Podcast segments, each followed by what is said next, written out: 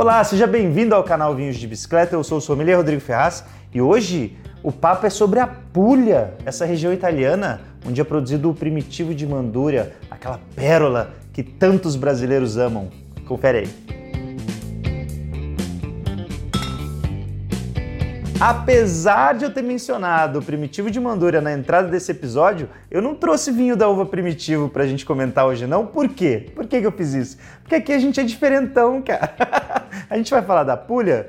Você tem que saber que na Puglia existe muita vida além da primitivo e isso é um dos assuntos do episódio de hoje. Vamos descobrir não só o estilo da região, a geografia da região, como que acaba influenciando ali os vinhos e também as principais uvas que são cultivadas por lá e o estilão dos vinhos, né? E a gente fez uma seleção especial se você quiser descobrir mais rótulos legais dessa região italiana, deixei aí no link para vocês curtirem com cupom de desconto. Então aproveita, tá aí no descritivo do vídeo. Um pouquinho de história antes de a gente partir direto aqui para o vinho. Eu acho legal a gente contextualizar né, um pouquinho do que é a Puglia e como funciona o mercado de vinho, a indústria do vinho por lá. Você sabe que essa região ela é uma grande produtora de vinhos na Itália. E eu estou falando grande em volume mesmo.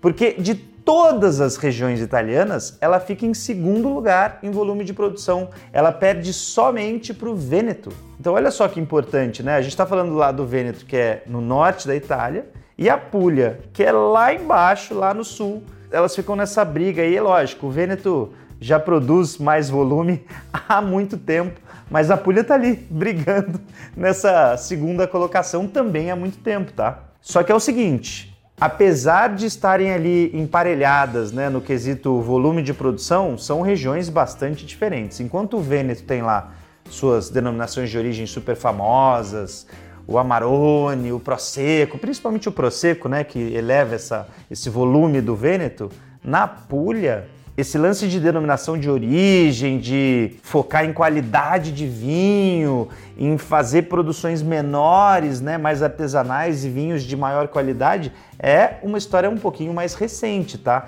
Porque se você pega é, o contexto histórico aí de longa data da Puglia, sempre foi uma região muito mais concentrada de viticultores do que de produtores de vinho de alta gama.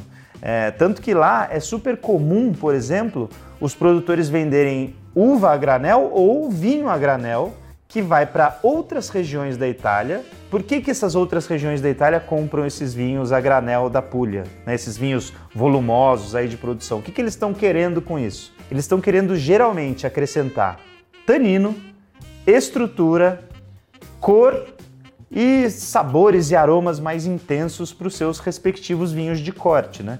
Porque os vinhos da Puglia, principalmente por causa das uvas cultivadas nessa região da Itália, são muito concentrados, né? São muito intensos, tanto do ponto de vista de cor, de aroma, de tanino. Então, geralmente, quando esses viticultores ou produtores mais de vinhos de massa vendem para outras regiões italianas, essas outras regiões estão buscando justamente essa intensidade que é tão característica dos vinhos da Puglia. É lógico que isso tem mudado com o tempo, por quê? Porque o mundo tem descoberto vinhos de qualidade da região da Puglia e vários produtores têm sacado isso, falando: pô, beleza, até posso continuar fazendo meu vinho de volume ali, mas eu preciso ter um vinho de maior qualidade porque o meu terroir permite isso e eu consigo trazer um pouco mais de valor agregado para o meu produto. Porque se você fica só vendendo volume, volume, volume, você sempre vai brigar por preço baixo, preço baixo, preço baixo. Agora, quando você faz um produto de maior qualidade, com denominação de origem, é, explorando ali toda a potencialidade do teu terroir, aí sim você consegue vender por um valor maior. Então isso é um movimento que tem acontecido cada vez mais na Puglia e é um movimento mais contemporâneo, não é tão antigo não. E como é o terroir dessa região, né? Como é o terroir da Puglia? Você sabe que é um terroir bem único, porque ele, primeiro que ele apresenta características de terreno completamente diferentes, assim. No norte, você pode encontrar picos montanhosos, e aí, quando você vai caminhando para o sul, aí você já está falando de uma costa marítima de solo arenoso e granítico. Então, são muitas diferenças mesmo de terreno que você pode encontrar dentro dessa região. A maior parte dos produtores está concentrada ao sul, então, ou seja, mais próximo ali da costa marítima, nesse, nesse solo arenoso e granítico que eu comentei. E olha só que legal, a Puglia tem cerca de 800 quilômetros de costa delimitando o seu território ali. Então é um terroir muito único, né? Eu acho que não tem outra palavra para falar, porque qual é a outra região do mundo famosa aí por produzir vinho que tem 800 quilômetros de costa marítima? Isso dá uma influência para o estilo do vinho feito nessa região, que é uma influência muito marcante, né? Ali tem dois mares, o Adriático e o Jônico, e eles vão causar uma influência no clima ali muito interessante e muito única para essa região. E você sabe que, apesar de estar tá em torno aí de todos esses mares que eu comentei, né? Apesar de estar ao redor de muita água, o que, que você pensa sobre a chuva de lá? Deve chover muito, né? Não, não chove muito. É muito mar, mas pouca chuva. O índice pluviométrico aí, a precipitação anual média da Puglia é de 170 milímetros. Se a gente pegar uma base comparativa aqui com o estado de São Paulo, é de cerca de 1.350 milímetros. Então, olha a diferença, né? Na Puglia chove muito pouco. Ou seja, ali é um clima mediterrâneo muito marcado por verões quentes e secos e não fossem os mares, a gente estaria perdido ali no vinho. Por quê? A gente sempre fala aqui no canal de amplitude térmica, né? Não basta ter o, que, o verão quente e seco. Eu preciso de amplitude térmica. Eu preciso ter uma noite fresquinha para conseguir que o meu fruto amadureça bem durante o dia ensolarado, mas preserve a sua acidez durante a noite. E se não fossem os mares, a gente não teria amplitude térmica, porque a gente só consegue ter noites relativamente frescas na Puglia por causa das brisas constantes que vêm do mar. É por isso que a gente consegue ter um fruto de qualidade lá. Obviamente, tem regiões no mundo mais frias, mais frescas que a Puglia. Então, os frutos cultivados nessa região não vão ter a acidez dele como um grande fator, né? Muito pelo contrário. A acidez, ainda bem que ela existe lá, ela está mantida. Mas o grande fator, o grande destaque do fruto e do vinho produzido na Puglia é a intensidade daqueles taninos, da cor, dos aromas, dos sabores, como eu falei no começo do episódio. Antes da gente começar a provar esse vinho aqui que eu trouxe, que eu falei que não é primitivo, né? Eu vou falar um pouquinho sobre a indústria do vinho nessa região. Como eu disse, é uma região que ainda está em formação das suas denominações de origem, né? Tem outras regiões do norte da Itália, por exemplo, que tem muito mais denominações de origem espalhadas pelos seus respectivos territórios. Mas a Puglia está ali formando os seus, ela já tem quatro DOCGs, mais ou menos 30 DOCs e 6 IGTs. A maioria delas, assim, as mais famosas, estão concentradas para o sul da Puglia, que é justamente a região de Salento, né? Você já deve ter ouvido falar aqui. Eu vou citar algumas aqui, né? Tem a, a DOC Brindisi, que é essa aqui que eu trouxe hoje, que é uma DOC diferente, mas muito respeitada mundo afora. Salice Salentino, Primitivo de Mandúria, então, assim, todas essas que eu falei estão ali dentro da região de Salento, que é mais ao sul da região da Puglia, né?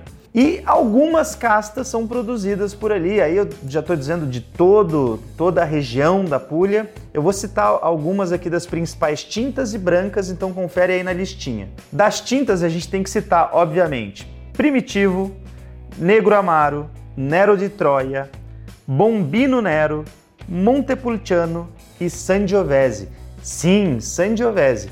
Mas não é muito comum, né? Eu acho que pouca gente aí conhece um Sangiovese da Puglia. É raro de se encontrar aqui no Brasil. Na verdade, isso tem até um porquê. A Sangiovese, ela não é geralmente usada na Puglia para se fazer vinhos de alta gama, vinhos mais artesanais. Muito pelo contrário. Geralmente, eles usam a Sangiovese lá com bastante produtividade para vender vinho a granel para outras regiões da Itália, como eu falei lá no começo do episódio também. E das brancas, aí são mais desconhecidas. Deixa eu citar aqui para você. Verdeca, Bombino Bianco, Greco Bianco, Trebbiano e Chardonnay. Por que, que as uvas brancas da Puglia não são tão famosas? Justamente porque lá é uma terra onde se produz muito mais vinho tinto do que vinho branco. Né? Os vinhos tintos são mais famosos naquela região, até por conta dessa intensidade toda que eu falei para você, né? É uma tipicidade da Puglia, essa concentração, essa intensidade, e geralmente a gente vai buscar isso em vinhos tintos e não em vinhos brancos, né? Mas prove, vinhos brancos da Puglia também valem a pena aí. Vamos provar então? Esse vinho aqui que eu trouxe para a gente provar hoje é o Taco Barocco da San Pietrana, uma produtora artesanal lá da Puglia, e ele é um DOC Brindisi, né? Essa denominação de origem que fica lá dentro da região de Salento, como eu falei, né? Dentro da Puglia, dentro de Salento. E aqui a uva em destaque é a Negro Amaro, não é a Primitivo. A Negro Amaro, que a gente já fez inclusive episódio aqui no canal sobre ela, uma uva muito escura, muito tânica. A gente vê aqui pelo vinho, ele é negro, né? Um vinho com um rubi aqui super intenso, não dá para enxergar o dedo atrás da taça. E geralmente carrega também uma intensidade ali de não só taninos e cor, mas também de aromas e sabores. A gente vai tentar descobrir aqui agora. Você vê pelo halo dele que ele já está bastante acastanhado, né? A safra dele já é um pouquinho mais antiga, ó, 2017, então faz sentido esse halo aqui já está um pouquinho mais acastanhado, porque lembrando, né, vinhos mais velhos, o halo vai ficando mais acastanhado, tá?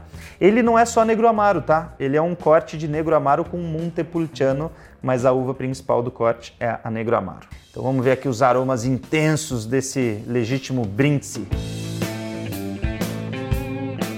Nossa, tem. É, eu até coloquei aqui na cartinha. Esse vinho aqui ele foi no clube. A gente mandou agora recentemente no clube vinhos de bicicleta.